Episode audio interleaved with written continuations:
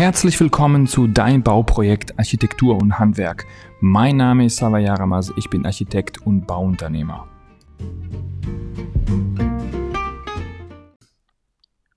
Ja, hallo und herzlich willkommen zu einer weiteren Folge von Dein Bauprojekt Architektur und Handwerk.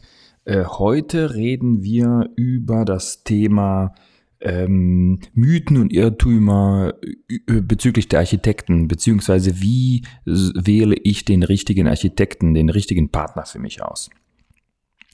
Ähm, es, es, gibt so zwei, drei Dinge, die sich hartnäckig über alle äh, Architekten generell, über allen Architekten generell so halten. Und äh, ich versuche in wenigen Sätzen so ein bisschen damit aufzuräumen, damit ihr ähm, besser einschätzen könnt, wer für euch ähm, in Frage kommt für euer Projekt. Ähm, Nummer eins ist äh, der Glaube, alle Architekten können gut planen und sind kreativ. Das ist nicht so. Das ist falsch. Also ich kenne ganz viele Architekten, die von sich selber sogar behaupten, sie können nicht planen. Und, und, ich kenne auch ganz viele Architekten, die behaupten, sie könnten planen, aber sie können es tatsächlich nicht. Der Hintergrund ist folgender. Viele Architekten sind in der Lage, ihr Studium abzuschließen, ohne sich in der, im Studium explizit mit, mit Planung ähm, auseinanderzusetzen. Also natürlich müssen, müssen alle Entwürfe machen, aber die schlängeln sich dann irgendwie durch.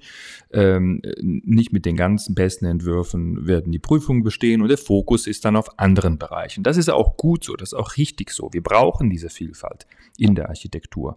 Nicht jeder muss und soll irgendwie perfekter Planer sein. Es gibt ganz viele andere Bereiche, die Architekten belegen, in der Projektsteuerung, in der Projektorganisation, in, ähm, in, in, in, in Verwaltungen, in, in, in anderen Bereichen der, der freien Wirtschaft, wo Architekten arbeiten und nicht unbedingt im Architekturbüro an der Planung. Aber auch in den Architekturbüros, die gute Planung machen, sitzen Leute, die halt eben nicht in der Lage sind, gute Planung zu machen, sondern bekleiden andere Aufgaben. Ähm, das heißt also, nicht jeder Architekt kann gut planen und ähm, das muss man immer vor Augen halten, wenn man sich irgendwo auf einer Party mit einem Architekten unterhält und sich dann die Tipps abholt. Ähm, ist das ein Planer? Macht er Planung? Macht er gute Planung? Und ähm, kann er mir an der Stelle weiterhelfen? So, jetzt habe ich vielleicht einen Architekten gefunden, der, der planen kann, der auch in der Planung arbeitet. Äh, und ähm, das nächste, was sich so hartnäckig hält, ist äh, der Glaube, derjenige, also ein guter Planer kann alles gut planen. Das ist nicht richtig, das ist falsch. Gute Planer können bestimmte Dinge gut planen. Also ich zum Beispiel habe äh, ganz zu Anfang meiner Karriere in einem Architekturbüro gearbeitet, das sich mit Autohäusern befasst hat. Und dieses, dieses Planungsbüro, also das gilt, wenn ich sage Architekt, gilt das immer für den einzelnen Architekten wie auch für ein Architekturbüro. Und dieses Architekturbüro konnte Autohäuser ganz gut machen. Und wenn Sie dieses Architekturbüro irgendwas über Autohäuser gefragt haben, dann haben Sie wahrscheinlich die bestmögliche Antwort bekommen. Ähm, das heißt aber nicht, dass Sie sofort ein Krankenhaus planen können. Ganz im Gegenteil. Also diese Bereiche sind so unterschiedlich und bedürfen einer ganz besonderen Expertise. Ähm, später habe ich tatsächlich auch mal im Architekturbüro gearbeitet, das Krankenhäuser gemacht hat, allerdings sehr kurz, vielleicht nur ein, knapp ein Jahr war es. Und danach habe ich jahrelang in einem anderen Architekturbüro gearbeitet, das Schulen äh, überwiegend gemacht hat. Ich als Selbstständiger habe mein oder unser Büro dann praktisch so ausgerichtet, dass wir in der Planung ganz besonders viel private äh, Dinge planen. Und ähm, auch da ähm, sind wir heute tausendmal besser, als wir es vor einigen Jahren waren, weil man merkt, was die Kunden wollen, man, man sieht, wo die Probleme sind bei den vergangenen Projekten und mit der Erfahrung wächst man. So ist es also ganz, ganz wichtig, je nachdem, was für ein Projekt man macht, dass man den richtigen Planer gefunden hat, der auch die Expertise äh, auch in der Planung hat, der die Erfahrung schon an anderen Objekten gesammelt hat und sie jetzt auch in euer Projekt ähm, ähm, äh, übersetzen, also praktisch in euer Projekt implementieren kann. Und äh, Nummer drei äh, dieser Mythen und hartnäckigen Irrtümer, die so rumkursieren, ist, äh, Architekten können immer gut mit, mit Baukosten und mit Baustellen umgehen. Das ist auch nicht richtig. Es gibt viele Architekten, die sich mit Kosten einfach nie befassen. Ähm, und es gibt noch mehr, und das ist eigentlich das Gefährlichste, ganz, ganz viele Architekten, die ähm, äh, viel in der Planung arbeiten, viel in der Projektsteuerung arbeiten, aber sich mit den Baustellenabwicklung und mit, mit Bauablauf und mit Bauleitung nicht so gut auskennen. Warum ich das so sage, ist, ähm, das sind all die Dinge, die schief laufen, insbesondere bei Privatkunden, also Leute, die ihre Privathäuser bauen, umbauen oder kleinere Projekte in, in, in ihrem privaten Umfeld umsetzen. Ähm, also nochmal ganz kurz zusammengefasst, nicht alle Architekten können gut planen und die, die planen können, können nicht alles gut planen und schon mal gar nicht können alle Architekten super gut mit Kosten und Baustellen umgehen. Ähm, so, jetzt stellt sich die Frage, wie suche ich das passende Büro für mich aus? Und ich äh, beschreibe jetzt mal in ganz wenigen Sätzen, wie es ganz oft läuft. Also äh, ganz oft fragt man irgendjemanden, äh, kennst du einen, äh, der mir da helfen kann? Oder man kennt im Bekanntenkreis irgendjemanden. Also man weiß einfach nur, der ist Architekt, Inhaber von Büro oder arbeitet irgendwo in einem Büro. Also geht man da hin und sagt, hey, ich will jetzt ein Einfamilienhaus bauen. In Wahrheit ist das aber ein Büro, das sich jetzt gerade, wie ich gerade eben erwähnt habe, mit Autohäusern befasst. Das heißt, deren Infrastruktur, deren Know-how, die Literatur und die Erfahrung der letzten Jahre beruht eben nicht auf Privat Häusern. Ähm, das heißt also, man fragt zuerst im, im Freundes- und Bekanntenkreis ähm, und die, die Gefahr Nummer eins ist, dass das Büro, auf das, das man gerät, nicht richtig aufgestellt ist. Ähm, dann ähm, oft ist das ja so, dass das Büro auch nicht die richtige Größe hat. Also, wenn ich mein Projekt mache und das Büro einfach zu groß ist, welches ich angesprochen habe, dann äh, ist das Bauvorhaben, welches ich vorhabe für dieses Architekturbüro, nicht interessant genug. Ähm, also große Büros haben große Gemeinkosten, die haben, die, die brauchen wirklich große Projekte, um eben auch diesen, diesen Apparat am Laufen zu halten und können sich nicht mit kleinen Einfamilienhäusern oder mit kleineren Projekten, die eben nicht in Millionenhöhe gehen, über Wasser halten. Ähm, es ist aber oft so, dass diese Leute nicht unbedingt Nein sagen können. Sie sagen, hm, das ist ein guter Freund oder der ist irgendwie Geschäftsführer von XY oder ich kenne den von da und da und äh, wir sind zusammen in dem Golfclub. Also man kann oft aus gesellschaftlichen Zwängen nicht Nein sagen oder möchte nicht sein, Nein sagen, weil es ein guter Freund ist oder äh, und äh, dann nimmt man das Projekt an, beginnt das Projekt, man glaubt in guten Händen zu sein, weil es ein großes namhaftes Büro, aber dieses Büro hat gar keine Infrastruktur und gar keine, gar keinen ähm, Mehrwert von dem Projekt und es wird stiefmütterlich behandelt. Ganz oft ist es auch so, dass die in den ganz großen Büros die, die, die kleineren Projekte oder die dann eben so diese Nischenprojekte, die so nebenher laufen, dann eben auch nicht von den Top-Mitarbeitern bearbeitet werden, sondern dann eben von einem jüngeren Mitarbeiter, einem Absolventen etc. pp.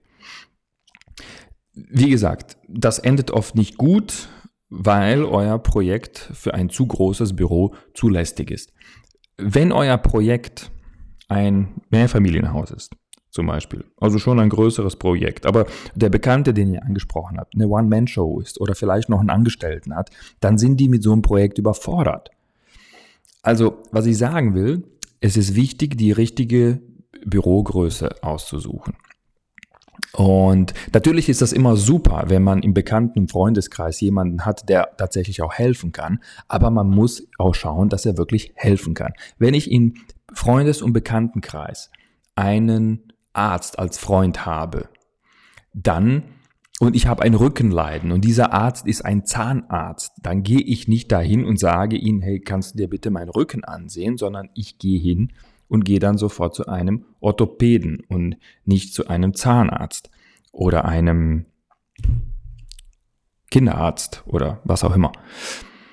Bei Architekten ist das leider Gottes nicht ganz so eindeutig, aber es geht in diese Richtung. Es gibt Spezialisten und es steht auch nicht nirgendwo geschrieben, der kann nicht helfen. Ja, also theoretisch kann der helfen. Der, theoretisch kann das große Büro ja euer Einfamilienhaus bauen. In der Praxis funktioniert es aber nicht. Deswegen, also nochmal, es ist super, wenn ihr so jemanden habt im Bekanntenkreis, aber überprüft das bitte nochmal ganz, ganz kritisch.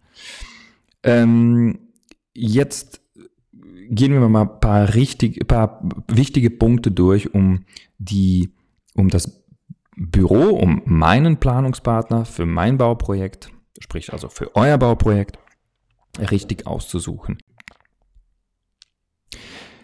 Punkt Nummer eins, mein Partner, mein Planer, mein Architekt soll die richtige Größe haben. Das Büro soll die richtige Größe haben. Das heißt, ein 100-Mann-Büro ist definitiv falsch für ein Einfamilienhaus und ein eine One-Man-Show, davon halte ich grundsätzlich nie was, ja, weil die Leute dann grundsätzlich, also private, persönliche Meinung, dass ganz kleine Büros mit ein, zwei Angestellten äh, kaum in der Lage sind, Projekte durchzuführen, es sei denn, sie machen nur das Projekt.